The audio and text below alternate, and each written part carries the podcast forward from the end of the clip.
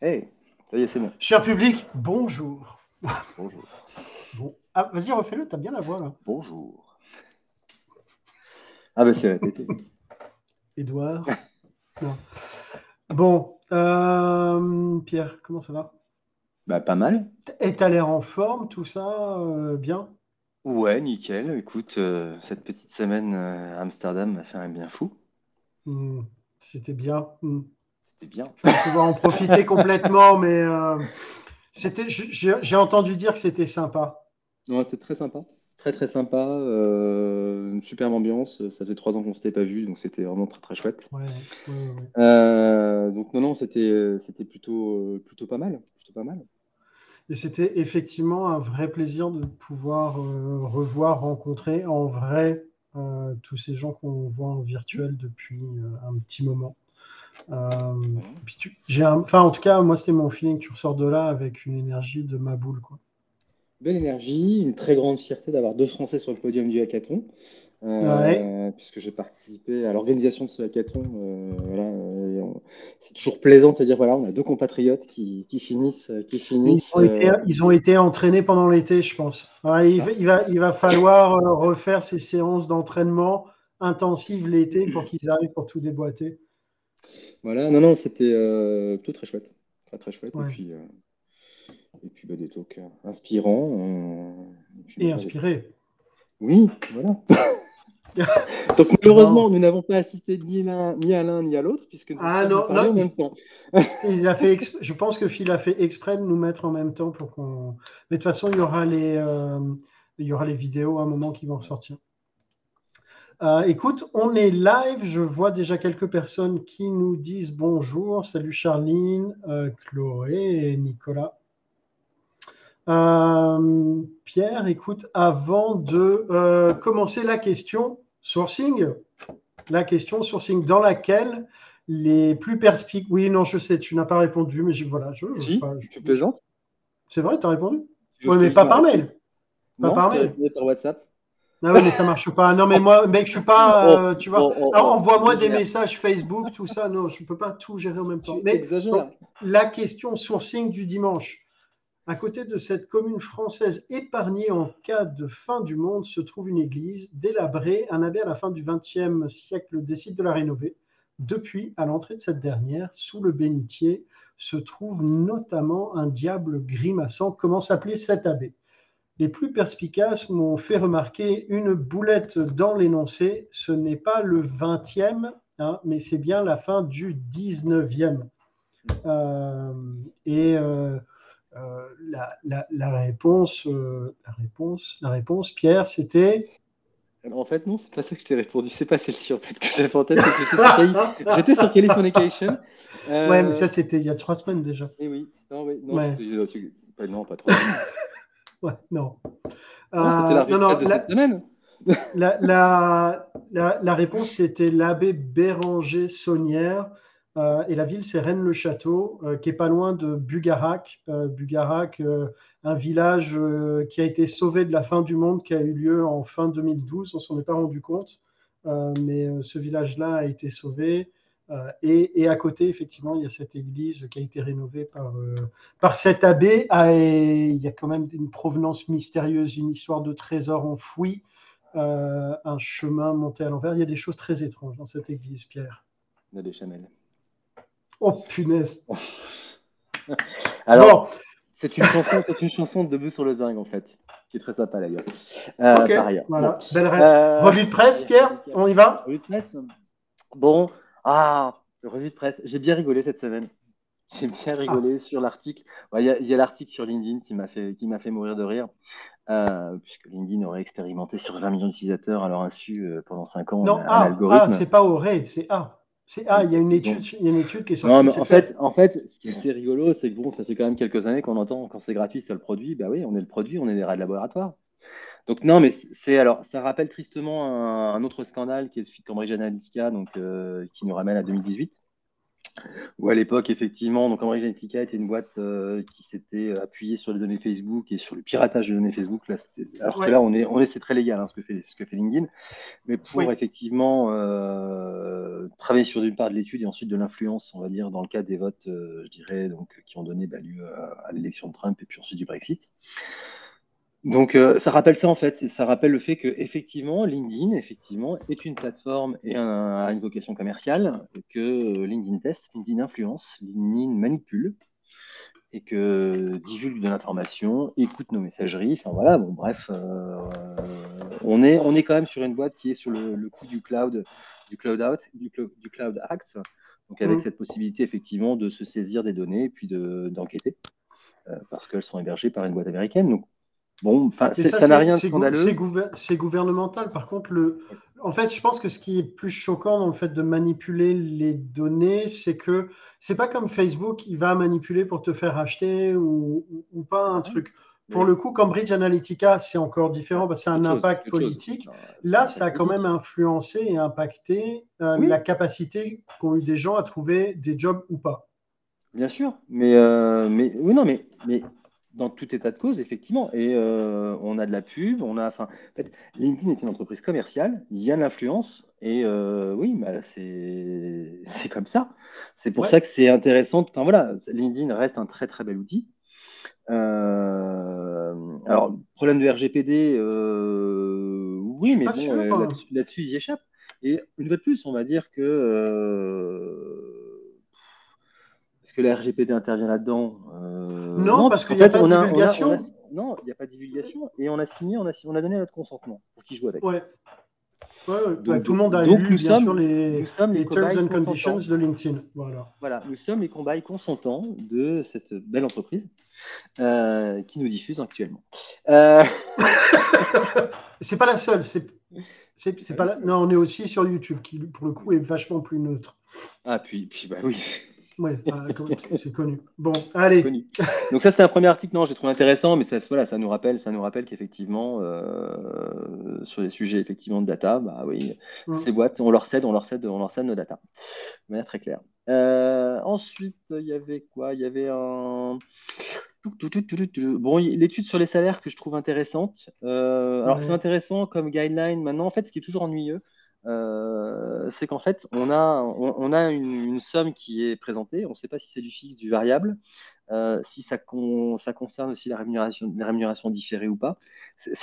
C'est toujours le problème des études finalement qui peuvent être faites. Euh, alors, si on veut plus de détails, ben, on achète Figures ou les Tower, tower les études des 8 et autres, et autres organismes c'est pour le coup, ça peut être assez coûteux. Euh, mais effectivement, euh, c'est toujours intéressant, ça donne des indicateurs. Et puis, enfin. Euh,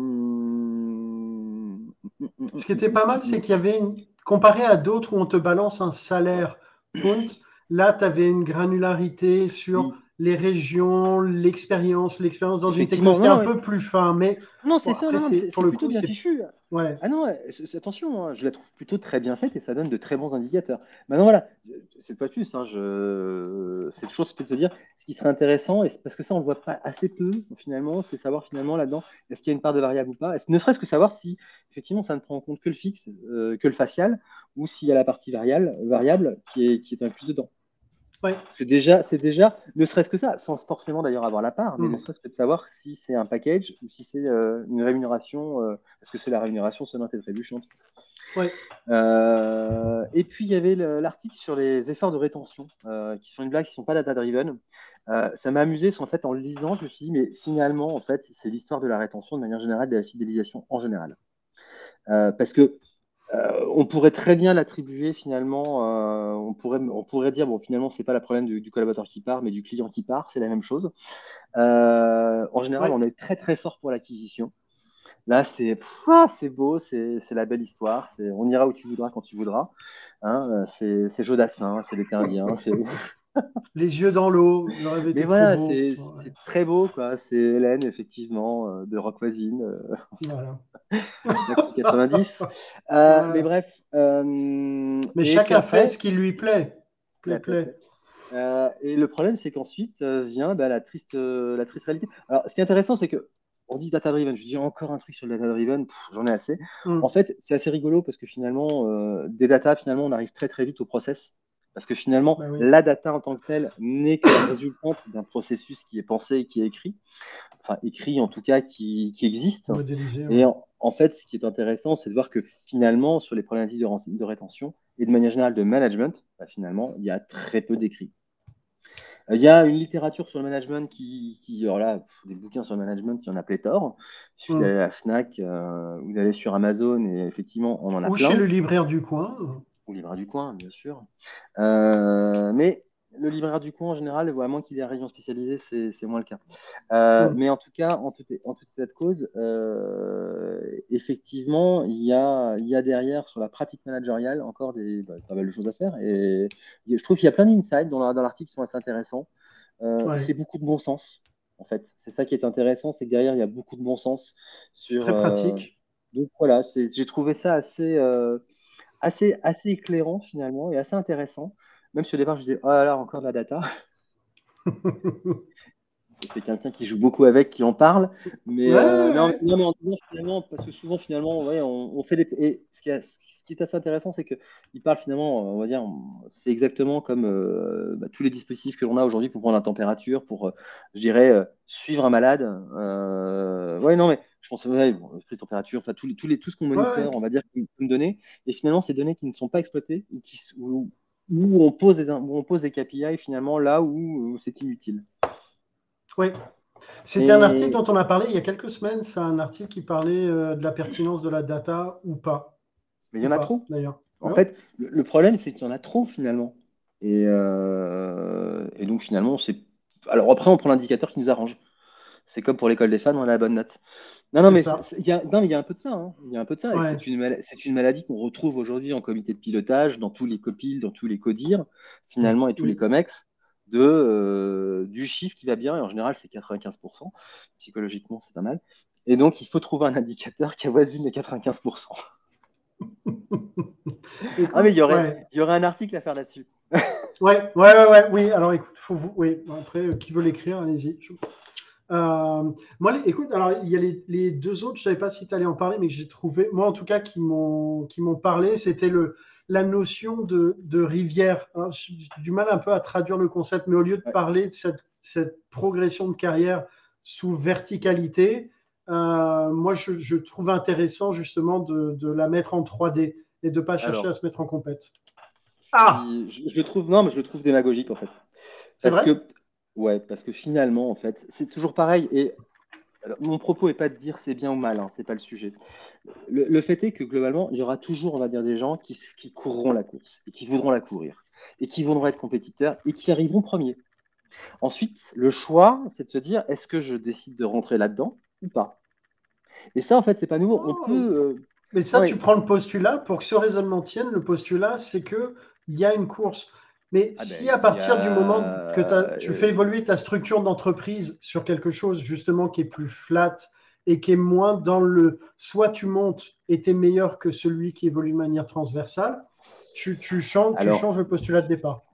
Ouais, sauf qu'en fait, à un moment ou à un autre, même si on, est, on aplatit la pyramide, il y a toujours, on va dire, un chef, au- tout en haut. Bon, hormis, Ah non, hormis je- pour les scopes, hormis pour les scopes. Bah, si. En fait, Ah, malheureusement. écoute, alors on, faudra qu'on ait cette discussion, mais elle sera un peu trop longue pour, Alors, euh, elle est un pour peu là. trop longue, mais il y a Ouais. un. Alors, c'est assez, intéressant. Là, il y avait un- dans l'un des derniers Thinkerview, moi, qui est un podcast que j'écoute, c'est un peu long. Il y a, alors, je vais retrouver le nom, c'est un néerlandais qui est euh, qui parle entre autres, euh, alors, qui est euh, zoologiste. Mais en fait, il est, plus que zoologiste. Je sais plus exactement le terme. Alors, attends, on va retrouver, je vais retrouver le truc Mm. parce que, hop.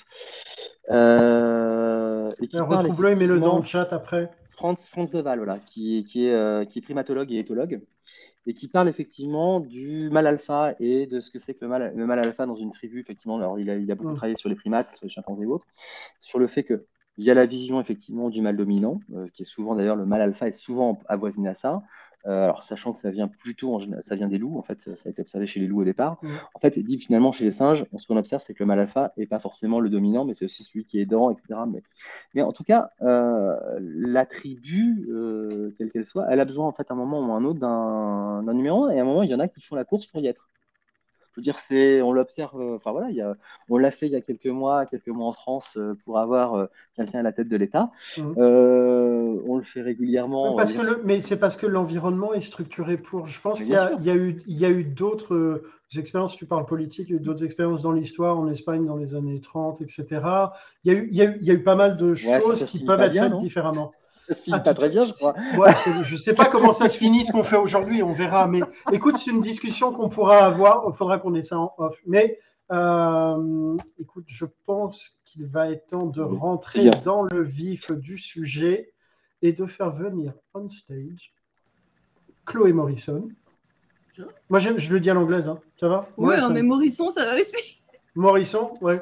Allez, bah Chloé, Chloé Morrison et Eric Newdon. Euh, soyez les bienvenus. Merci. Ça va Comment vous allez? Pas mal du tout. Bien. Top. Chloé, toi, c'est presque une habituée maintenant ah, Oui, je viens une fois tous les six mois.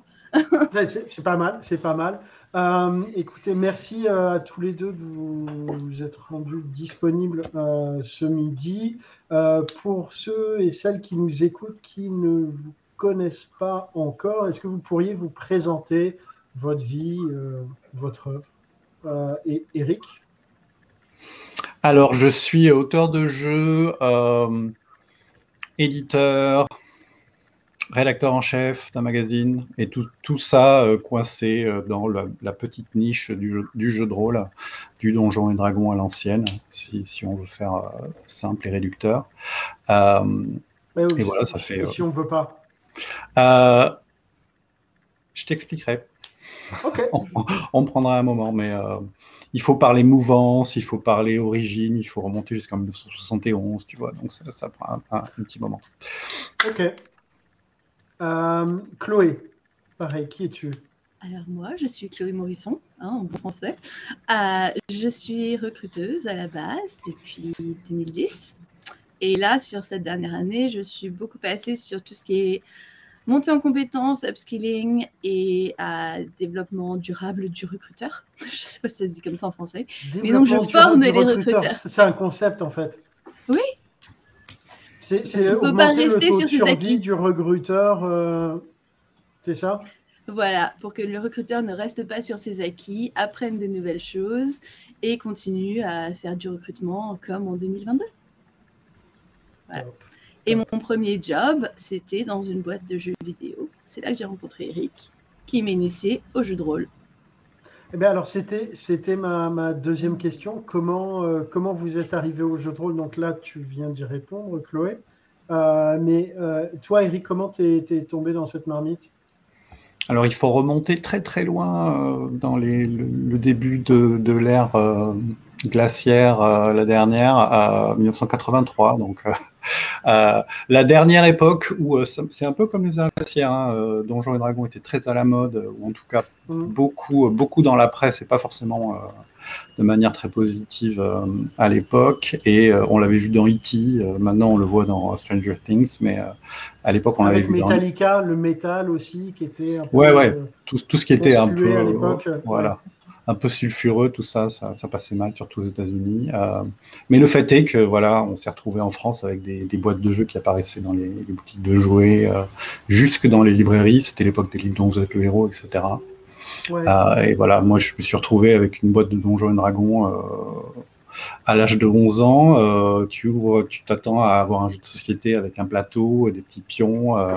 on avait des dés, on avait tous les dés bizarres du, du jeu de rôle, mais dedans que des livres. Euh, et c'est là que tu, découvres que, en tant que rêveur geek, proto-geek des années 80, c'est euh, l'univers qui te, qui te permettra d'apprendre, de te, de te, cultiver, euh, de, de créer des, des, des, univers et des, et des aventures et des histoires avec tes amis. Et c'est comme ça après qu'on se retrouve à écrire des romans plus tard. Et et, euh, aller dans les entreprises avec euh, mes dés et mes, bouquins avec une dragon dedans euh, sur, sous le bras.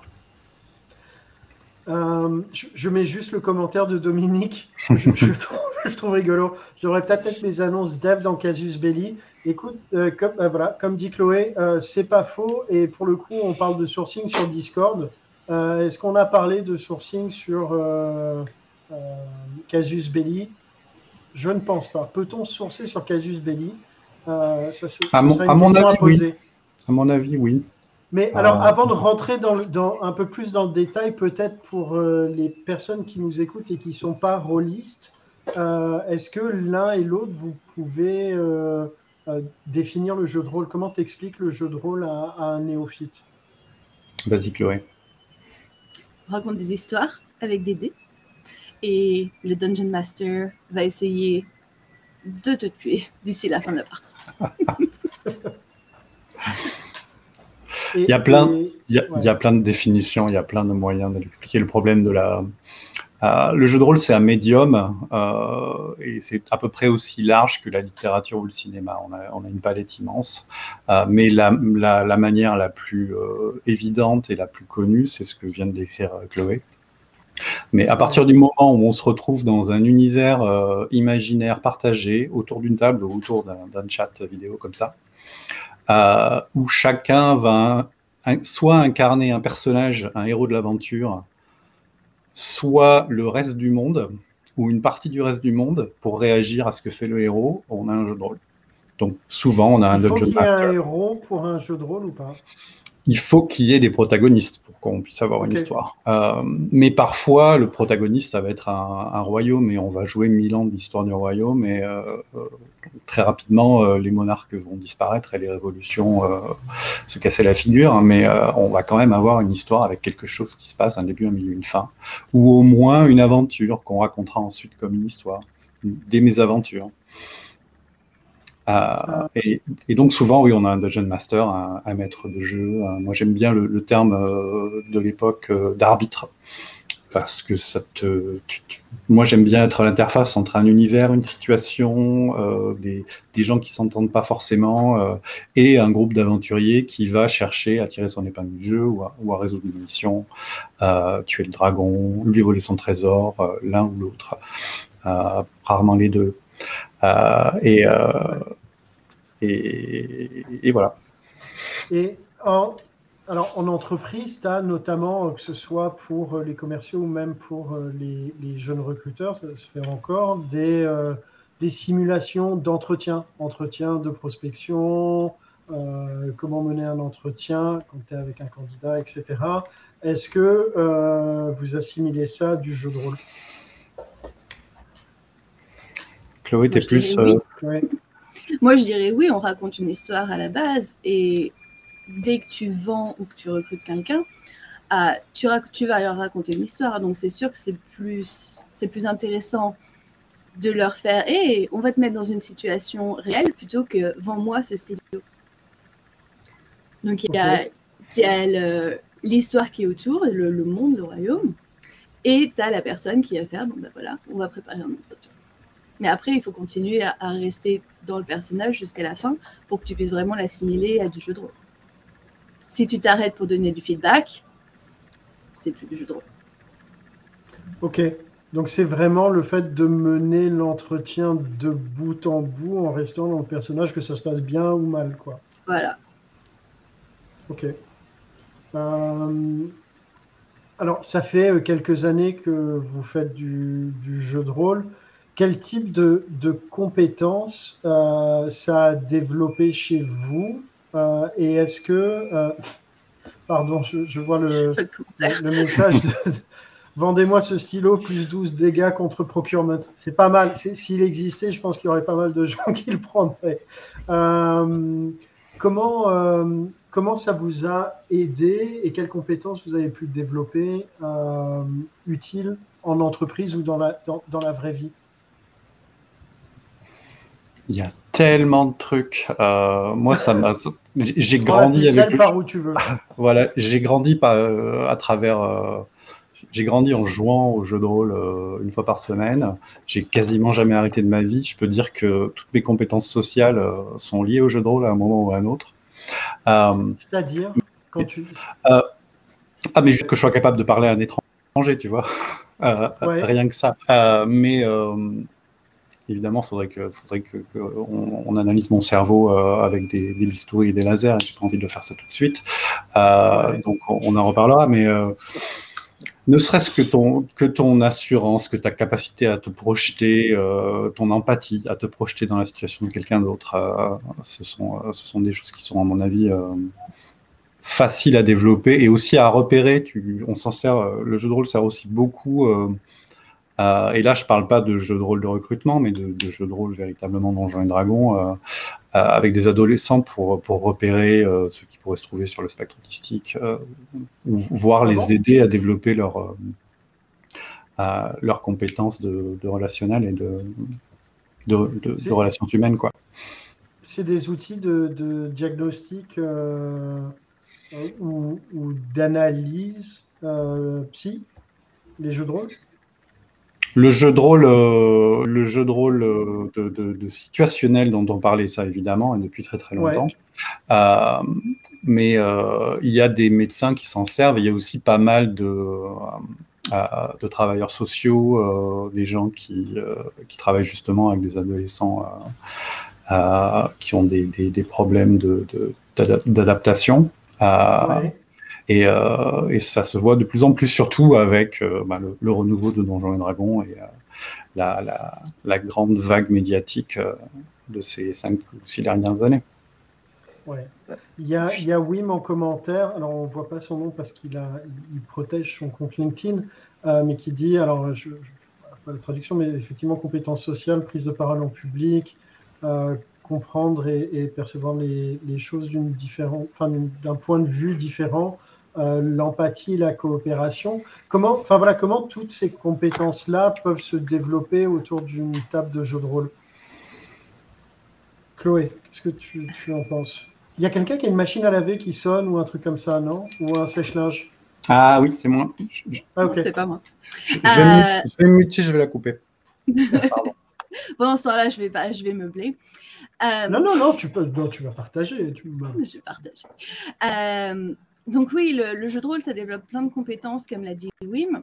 Euh, moi, personnellement, j'ai commencé à jouer au jeu de rôle juste quand j'ai commencé euh, dans le recrutement. Et je pense que ça m'a fondamentalement aidé pour plein de choses. Mais particulièrement sur tout ce qui est adaptabilité, collaboration. Euh, si tu rates ton jet de le MJ te dit Ah, bah maintenant, tu as un grand mur devant toi. Qu'est-ce que tu fais? Attends, tu, peux, tu peux donner un peu plus de contexte parce que alors pour quelqu'un qui connaît pas le jeu de rôle, tu rates un GD, le MJ te dit il y a un mur, c'est du, c'est compliqué à comprendre. Donc, dans le jeu de rôle, tu lances des dés. Ça, c'est la, base euh, de que moi je comprends et je ne fais pas trop de maths non plus euh, dans le jeu de rôle. Mais tu lances ton dé et selon le score que tu obtiens, euh, tu vas réussir à faire l'action que tu veux ou pas. Ou moyen. Donc, ça, c'est ma compréhension. Eric, j'ai dit des bêtises? Non, non, tu peux continuer. Donc, au niveau de l'adaptabilité, selon ce que ton GD va te donner, selon ton score, tu vas devoir adapter ta réaction et ce que tu vas faire après par rapport à ça. Du coup, si tu réussis ton, ton GD, tu as un bon score, c'est bien, tu peux continuer ce que tu avais prévu dans ton scénario dans ta tête. Mais si jamais euh, ton GD n'a pas, ne t'a pas donné ce que tu voulais ou juste moyen, le MJ, le maître de jeu, peut te dire Ah bah maintenant, euh, désolé, tu peux pas continuer tout droit, il y a un mur. Et donc, en quelques secondes, il faut que tu trouves une solution qui soit compatible avec le jeu des partenaires autour de toi et qui fasse avancer l'histoire. Parce que sinon, ton maître de jeu, ici Eric, va te dire c'est pénible, les gars, faites quelque chose.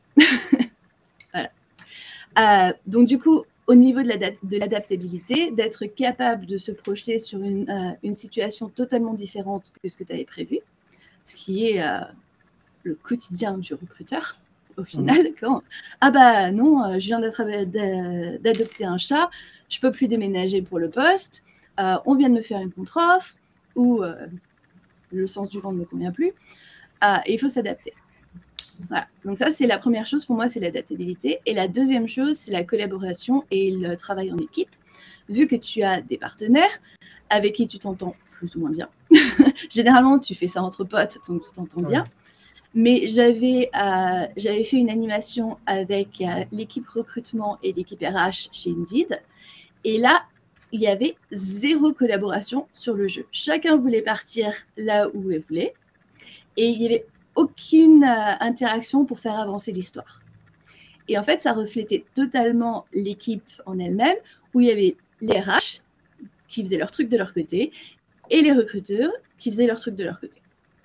Donc pour moi, pouvoir travailler ensemble pour mener une histoire, une quête, ou peu importe ce que tu fais ce jour-là avec ton maître de jeu, ça permet de développer toute cette collaboration avec une équipe en soi. Ok, ok. Eric, tu, vas porter la lumière il y a un truc qu'on aurait pu dire, euh, peut-être pour permettre aux non-rôlistes de, mieux imaginer euh, ce qu'on fait, c'est qu'on peut aussi parler de jeux de rôle euh, en, l'illustrant avec ses petits cousins qui, doivent tout au, premier jeu de rôle, les, jeux en ligne, les jeux de rôle, les RPG par ordinateur. Les MMO, les, MMO et ça va être la même chose. Tu vas te retrouver avec un personnage avec ses capacités qui sont pas forcément les tiennes. Euh, c'est ça aussi qui est intéressant. MMO, euh, Massively, Multiple Player Online, comme ça. En gros, tu joues avec plein de gens en ligne. Euh, et la seule différence, c'est que à la place d'avoir un ordinateur qui te dit ce qui se passe, l'ordinateur et le programme et le jeu ont été programmés pour avoir un certain nombre de réponses, un, un certain nombre de, solutions. Euh, un meneur de jeu, lui, euh, ou elle, va te dire euh, ça, ça va pas marcher, mais peut-être que ça, ça pourrait marcher. Et en fait, on se retrouve avec ce qu'on appelle en termes techniques l'infinité tactique. Euh, personne, euh, personne ne sait vraiment ce qui va se passer parce que quelqu'un va avoir une idée. Euh, en regardant ma feuille de personnage, je vais me rendre compte que j'ai un bout de ficelle et toi, tu as cinq clous et peut-être qu'on peut réussir à faire une sorte de piège pour attraper le bébé dragon. Et à partir du moment où on aura le bébé dragon, on pourra peut-être essayer de l'échanger avec le dragon contre son trésor. Et personne, ni la personne qui a écrit l'aventure, ni le, meneur de jeu derrière son, derrière son écran en lisant l'aventure n'avait prévu ça.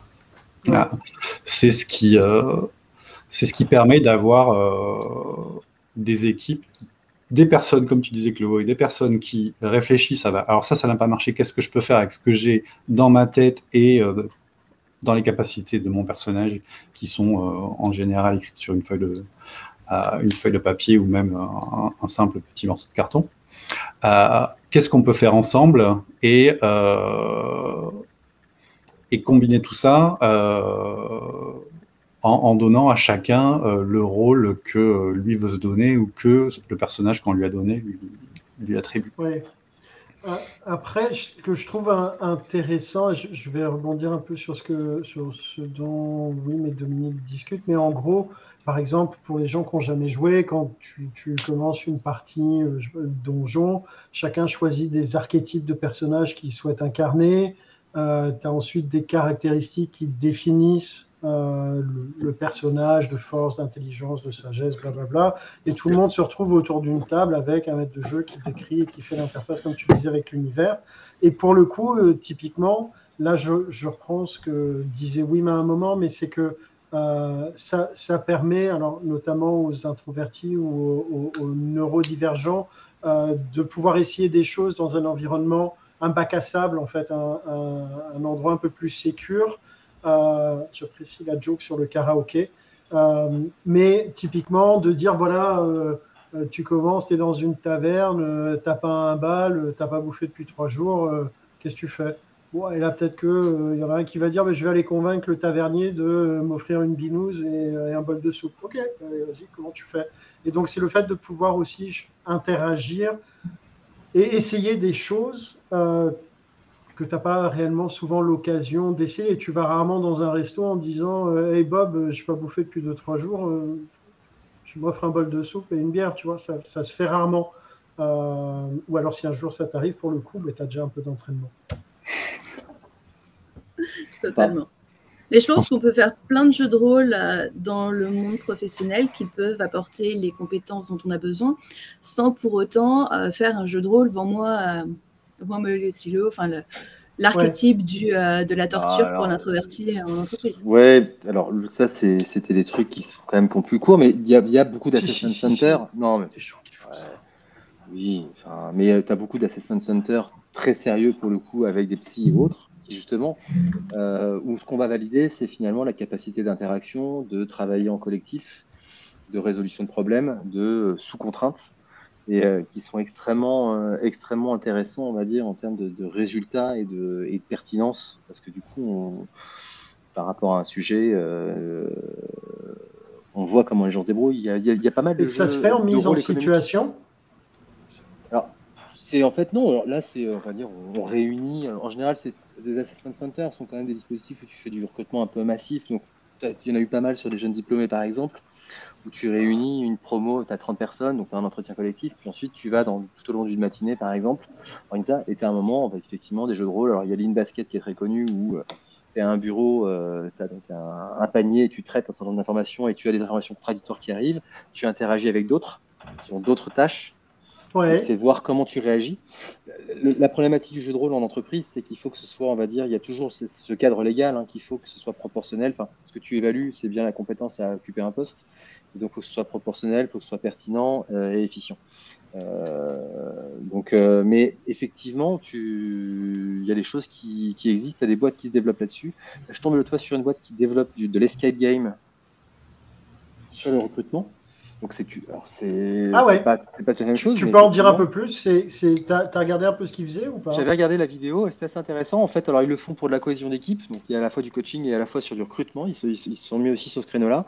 Donc c'est un escape game, euh, comme comme il en existe des, des tas. Mais ce qu'on va aller chercher, c'est les capacités effectivement euh, du groupe, euh, les capacités. Enfin, on va évaluer le leadership. C'est des choses qui sont finalement assez assez simples, on va dire, à par la mise en situation, de voir qui prend le lead, comment il prend le lead, est-ce qu'il est aidant, est-ce qu'il est dominant, est-ce qu'il est, euh, comment dire, directif ou pas, contributif, hein, et de pouvoir effectivement sur un groupe de voir effectivement euh, qui fait quoi.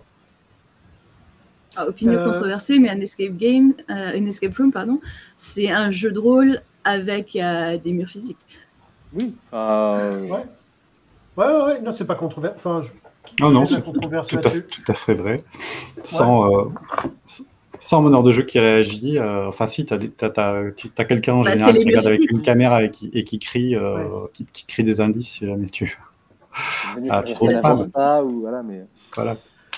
Mais quand, on, quand on avait discuté un peu avant, Eric, tu, tu, parlais notamment du fait que ça pouvait avoir un impact.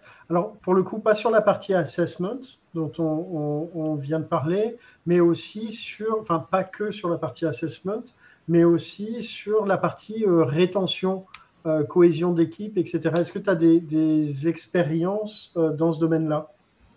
Un petit peu, puisque je fais jouer depuis plusieurs années avec une grosse pause pendant deux ans où on, travaille de chez nous. moi, je travaille à partir d'un espace de coworking à, à Dublin, co-travail, pardon où je propose de faire euh, du jeu de rôle comme ça entre midi et deux, une fois par semaine, deux fois par semaine, avec euh, avec des gens qui euh, qui viennent. Alors c'est vraiment des petites boîtes. La plupart des gens qui travaillent chez nous sont auto-entrepreneurs et, travaillent tout seuls. donc ça n'a pas forcément de je peux pas te, te donner de, de, data sur la rétention exactement. Mais ce que je sais, c'est que tous les retours que j'ai, c'est merci euh, de, de, de, faire ça parce que ça m'a sorti de mes soucis euh, pendant une heure. Ça m'a permis d'être plus efficace euh, pendant la matinée parce que je voulais absolument pas rater euh, la suite de la partie.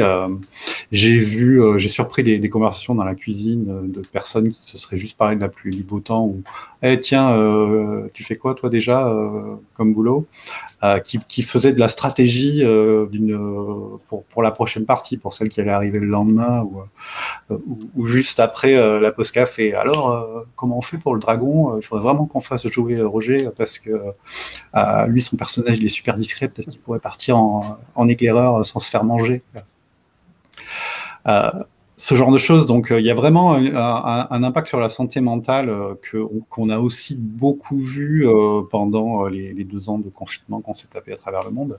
il suffit de faire une recherche internet pour se rendre compte qu'il y a énormément d'articles qui disent que voilà, passer deux heures, trois heures par semaine dans un univers euh, imaginaire, mais pas tout seul, comme si tu étais, tu, bingeais quelque chose sur Netflix, euh, avec tes potes ou des gens qui vont forcément devenir tes potes parce qu'il y, a ce lien, il y a ces aventures, il y a ces risques complètement virtuels qu'on euh, qu'on prend ensemble, mais qui n'en restent pas moins des souvenirs, tout ce qui est de plus réel. Et, euh, et, même moi, euh, je sais qu'il y a des jours où j'ai énormément de boulot, euh, je vois arriver l'heure, euh, il faut que je, j'ai promis qu'on ferait une partie entre midi et demi et une heure et demie, euh, et je me force parce que je sais qu'à une heure et demie j'aurai la pêche et, et, je serai nettement plus productif pour pour l'après-midi. Donc Attends, je, je, passe un truc. Ouais, Vas-y, continue, continue. Non, non, non je, je voyais un message passer. Mais c'est tout, je vais continuer à vous raconter des histoires de mes aventures, donc c'est pas, super intéressant. Ce qui est, non, mais ce qui est intéressant là-dedans, c'est de voir que ça crée aussi du collectif. En définitif, tu réunis autour d'une table des gens qui n'ont rien à voir, qui ne sont pas forcément amenés à se, à se, rencontrer, et tu crées un collectif et une histoire. Et en fait, c'est la problématique qu'on peut avoir aujourd'hui, y compris dans un service. Hein. Tu parlais, Chloé, tout à mhm. l'heure de, des RH et des recruteurs. C'est ça, c'est finalement des services qui sont assez cloisonnés, qui n'ont pas forcément, qui ont une histoire commune plus ou moins, mais qui se diluent, de toute façon, qui peut se diluer. Et tout d'un coup, bah, tu les fais collaborer et, et tu, tu, leur crées un collectif, tu leur crées une histoire. Et à moindre coût aussi, parce que Bien sûr. tu, tu n'as pas de sortie à faire, tu as 100 euh, euros à dépenser en bouquin. Et, euh... Mais ouais. y avait, euh, moi, j'avais fait un jeu comme ça en, intro, en, en pour l'entrée de mon master, qui était le jeu de Lille, qui était un jeu économique de collaboration. Donc, on nous avait éclaté en 4 îles, 5 îlots. Euh, chacun avait son île avec ses forces, ses faiblesses, bien sûr. Mmh. Euh, on avait donc une animatrice qui était le, la, maîtresse de jeu. Et l'idée, c'était donc c'était un espèce de grand euh, Edge of Empire ou ce genre de choses. En tout cas, il fallait, mais collaboratif, et il fallait effectivement s'appuyer les uns les autres pour pouvoir effectivement, euh, euh, comment dire, survivre. Et ce qui était intéressant, c'était l'idée, c'était de faire émerger effectivement euh, du leader ou pas. Enfin, on avait, on avait neutralisé la partie parce que personne voulait prendre le lead. C'était assez drôle. Ah, c'est marrant, c'était un bloqueur du. C'est un bloqueur. Ça, ouais. a bloqué le jeu. Ok. Ouais, ça a bloqué le jeu. Même, en fait. Moi aussi, ça avait fait pareil euh, avec, euh, avec les, les, équipes que j'avais lancées. Personne prenait l'initiative, ils faisaient Non, bah, on va s'asseoir. Non, non, on avait monté un sauf cause en fait. On avait mis tout en collaboration. on avait fini par. On avait un pacificateur qui avait tout neutralisé en disant bon, ok, toi t'es fort en, en, mine de cuivre, toi t'es fort en bois, bah écoute, on s'associe, et tout. Enfin, c'était assez drôle. Ouais. du coup, euh, on avait créé Mais du coup, je repensais, je repensais, ça me faisait repenser à un training que j'avais fait à, à, dans une boîte précédente où j'avais suivi le, un training de conflict management. Et ce, ce training d'une journée se terminait par le truc le plus ignoble au monde, à un jeu de rôle avec l'un de tes collègues sur une situation que tu avais vécue. Donc, euh, pour tout dire, j'ai terminé ce, ce, jeu de rôle en larmes, mais on aurait pu complètement le changer et complètement sortir de la situation avec un jeu de rôle un peu plus euh, GDR, où ça aurait été, euh, bah voilà, voilà votre scénario. Non, non, ah, JDR.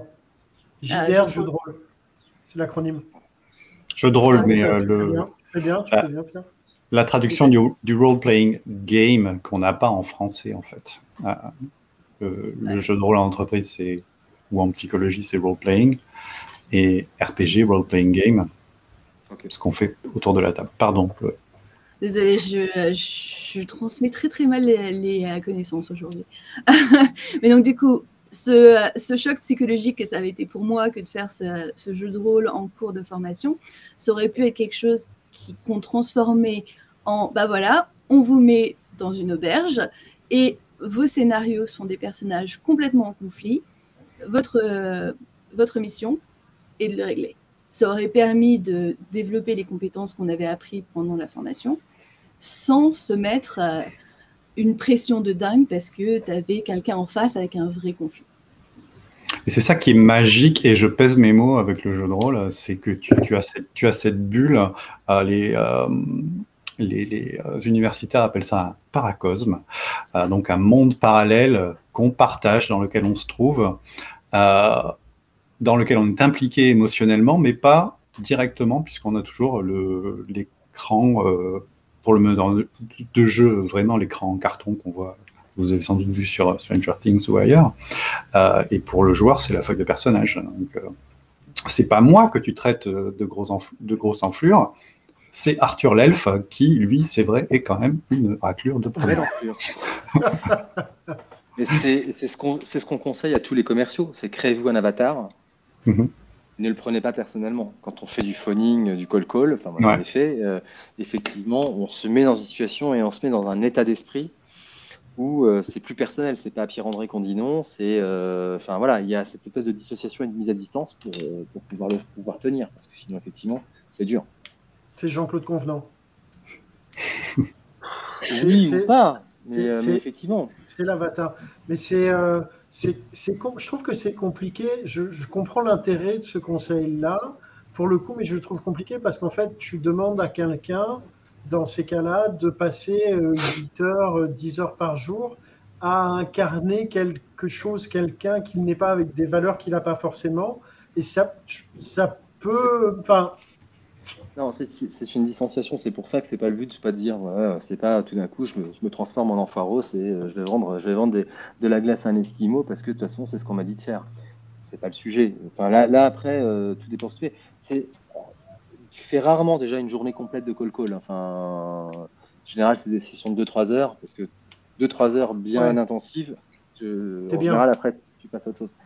Et euh, mais c'est non, c'est tu, mais tu, tu, tu n'es plus, on va dire c'est plus Pierre-André l'être humain, c'est euh, voilà, moi à l'époque, c'était mon début de consultant, je vendais, je vendais des prestations de consultant, je me mettais dans la position de ok, je suis commercial en consultant et enfin commercial en, recrutement et euh, on y va quoi. Et on se distance. Mais au même titre que quand j'ai commencé la chasse, moi j'étais quelqu'un qui était plutôt timide ou autre, je me mettais dans, je me disais bon là ok c'est mon avatar, c'est je joue la comédie en fait à l'époque, on démontait les organigrammes par téléphone, on se faisait passer pour mmh. n'importe qui, n'importe quoi pour, euh, pour essayer d'obtenir de l'info. Et en fait, c'est pas grave.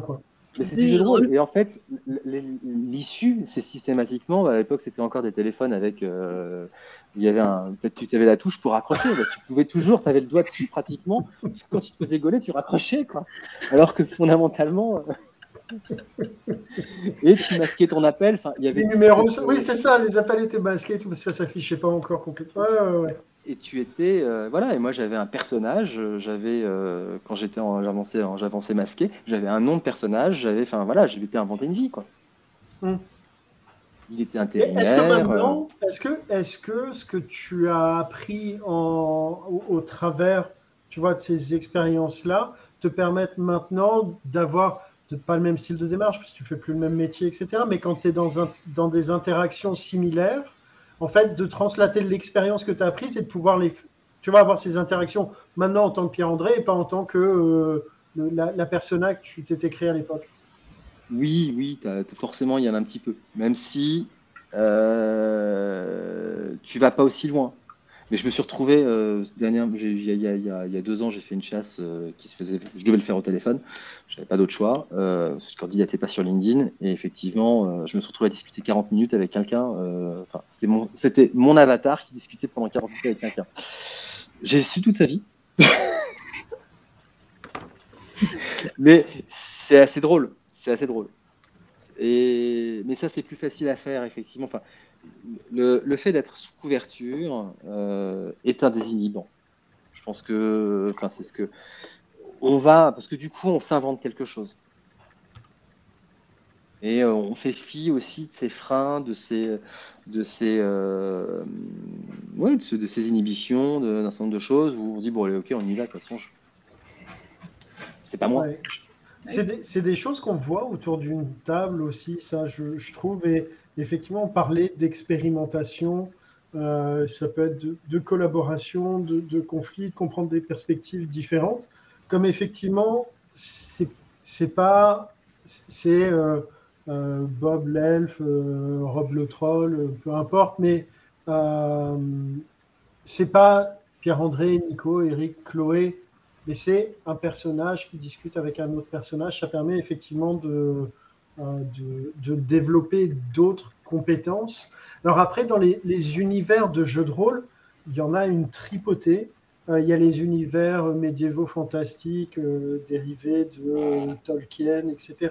Il y a les, les univers futuristes à la Dune, tu as les univers futuristes plus ou moins propres à la Cyberpunk, Shadowrun, tu as les, nominés Satanisme Magna Veritas, tu as Cthulhu, il y a, y a, vraiment, enfin voilà, il y en a pour tous les goûts.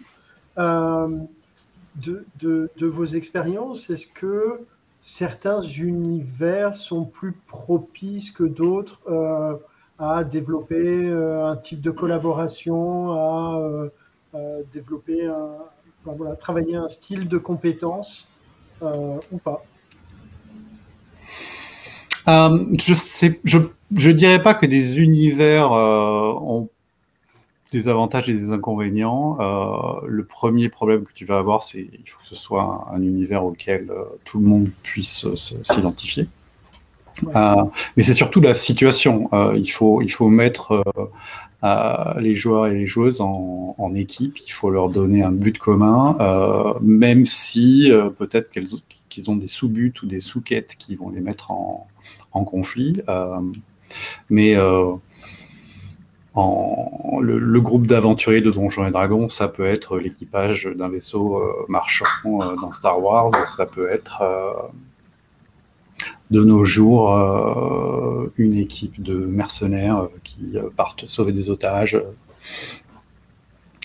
Et, comme j'en reviens, j'en reviens à la, métaphore du cinéma, hein, on, peut, tout faire en jeu de rôle si ça n'existe pas encore, c'est que c'est probablement sur le point d'être inventé. Euh, il y a une, depuis 45 ans, euh, presque 50 qu'on a, qu'on a du jeu de rôle, il y a une, pléthore de jeux euh, qui ont existé, qui existent toujours, qui sont qui trouvent nouvelles éditions. et ça, c'est uniquement les trucs que tu trouves dans les librairies et les, magasins de jeux, parce qu'il y a aussi avec, avec Internet euh, et euh, l'impression à la demande et le PDF, euh, le dématérialisé, il y a tout un tas de gens qui ont d'excellentes idées et pas forcément pour des choses qui seraient pas forcément super rentables pour Hasbro, qui, qui les, les, les autopublient ou trouvent des petits éditeurs. Il y a des gens qui font vraiment... leur jeu eux-mêmes. Ouais. ouais, ouais. Et puis, à partir du moment où tu commences à mener un jeu qui existe, tu te l'appropries. Euh, l'aventure, euh, comme on l'expliquait tout à l'heure, ne partira jamais euh, à 100% dans la direction qui a été prévue par l'auteur. Par tu vas forcément te dire que bon, bah, cette règle elle est un peu compliquée, on va plutôt juste lancer un dé, si tu fais 6, ça marche. c'est très très protéiforme en fait comme, comme médium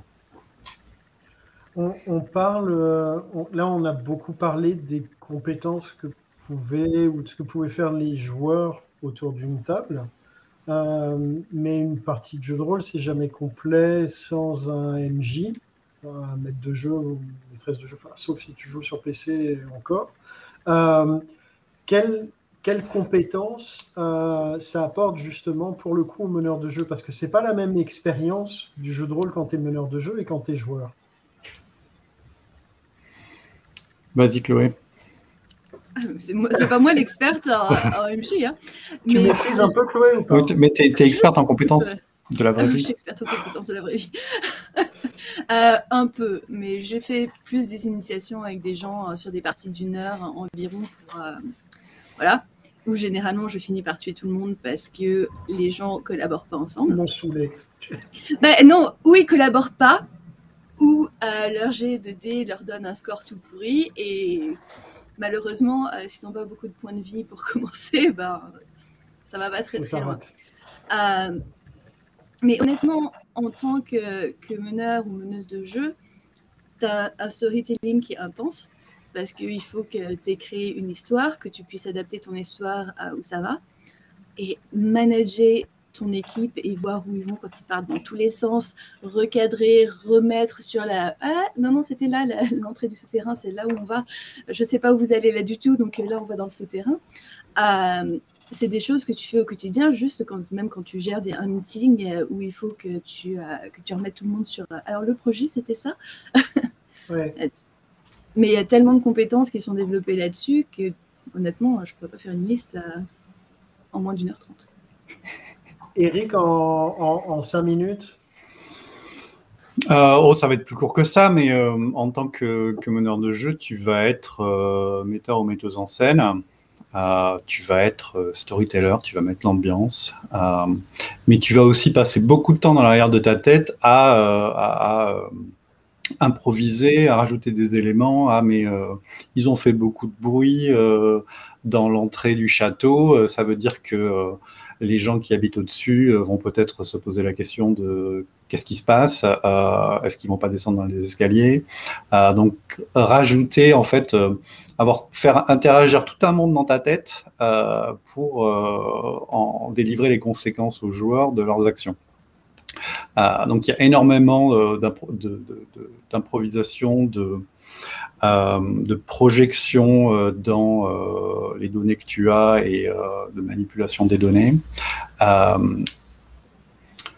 Et, et, aussi évidemment du recadrage quand tu, tu te rends compte qu'on sort vraiment de, ce que tu peux improviser toi-même.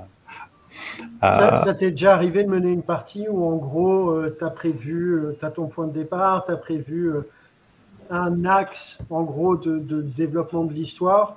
Et euh, au bout de 10 minutes, les joueurs, parce qu'il y en a un qui a une idée, je sais pas quoi, te fracassent l'histoire. Oui, oui, ça arrive, ça arrive tout le temps. Mais de moins en moins quand tu Enfin, il y, a, tout un tas de styles de jeu de rôle. Il y a des gens qui veulent vous faire vivre une histoire qu'ils ont quasiment préécrite et qui s'attendent à ce que, vous, euh, que, les joueurs, les, joueurs euh, réagissent de la façon dont ils ont prévu. Ces gens-là, je leur conseille d'aller écrire un roman. Euh, et tu as aussi les gens qui, qui préparent un, environnement avec des choses qui vont se passer, peut-être, des gens qui ne s'entendent pas une révolution qui se prépare dans, un royaume euh, où le roi est devenu fou, par exemple. Euh, et qui lâchent leur personnage avec euh, peut-être une direction, peut-être pas. peut-être que les personnages, quand ils seront créés, les joueurs viendront eux-mêmes avec des, quêtes ou des envies pour ces personnages-là. et il y a tout ce côté découverte de l'histoire et, scénariste sur le vif qui, que, moi, je ne peux pas me passer euh, pendant plus d'une semaine ou deux.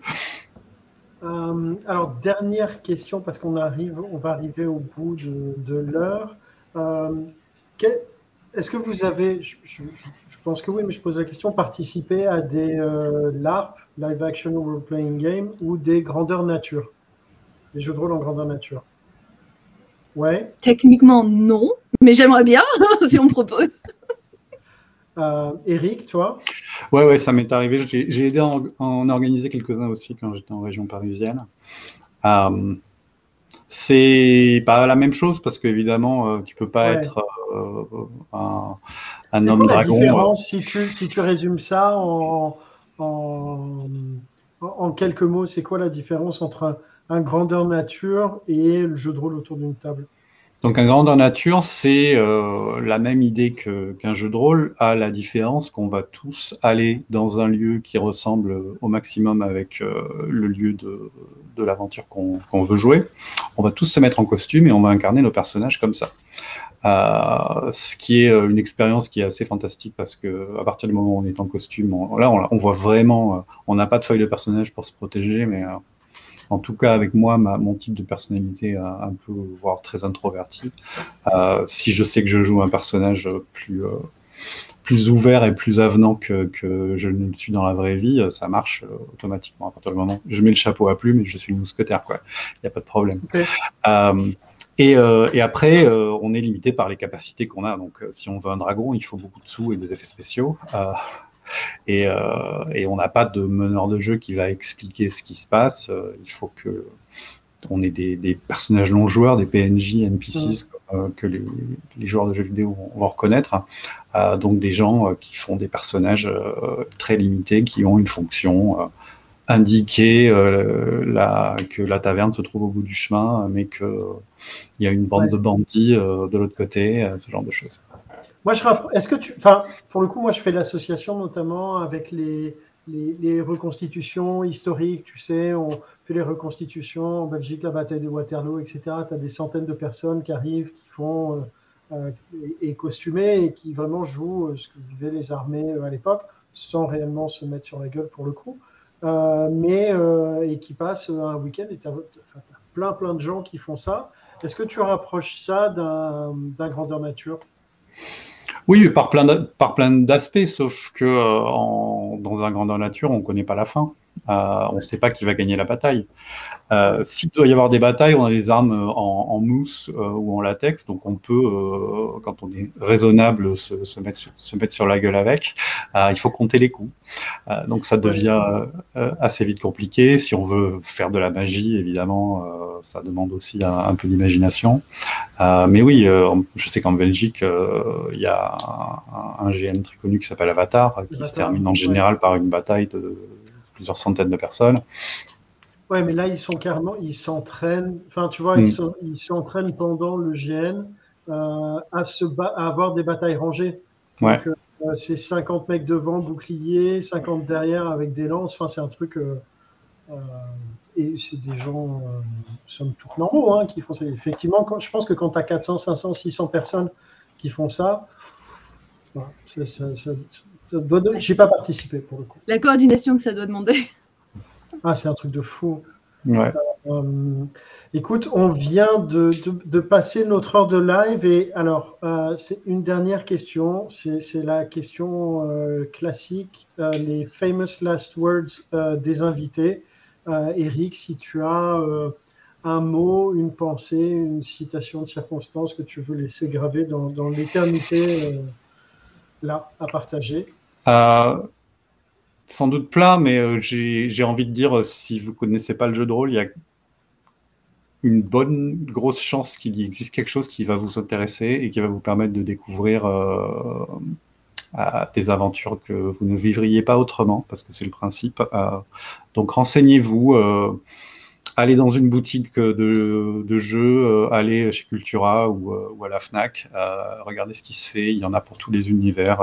il existe un jeu de rôle Colanta. si, si, c'est vrai.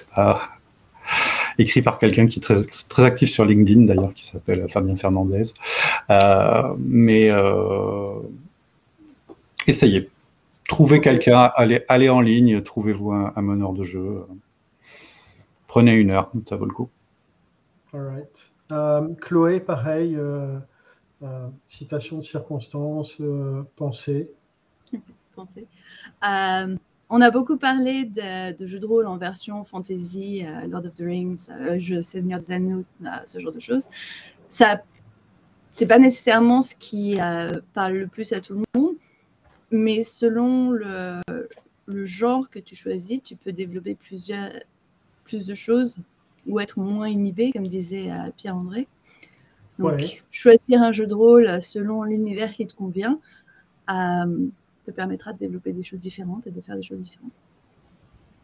Top, top. Merci beaucoup.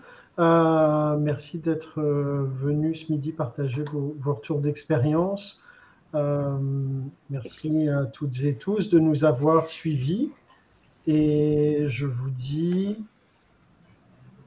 Qu'est-ce que je vous dis? La semaine prochaine À dimanche C'est pas sûr. Semaine prochaine, euh, c'est pas sûr. Je ne serai peut-être pas là. On va voir euh, comment ça va s'organiser. Euh, co-hoster ça, on va en discuter avec Pierre-André après. mais en tout cas, au moins dimanche dans vos boîtes aux lettres. Bonne fin de journée, bonne fin d'après-midi. Salut tout le monde. Au revoir. Au revoir et merci.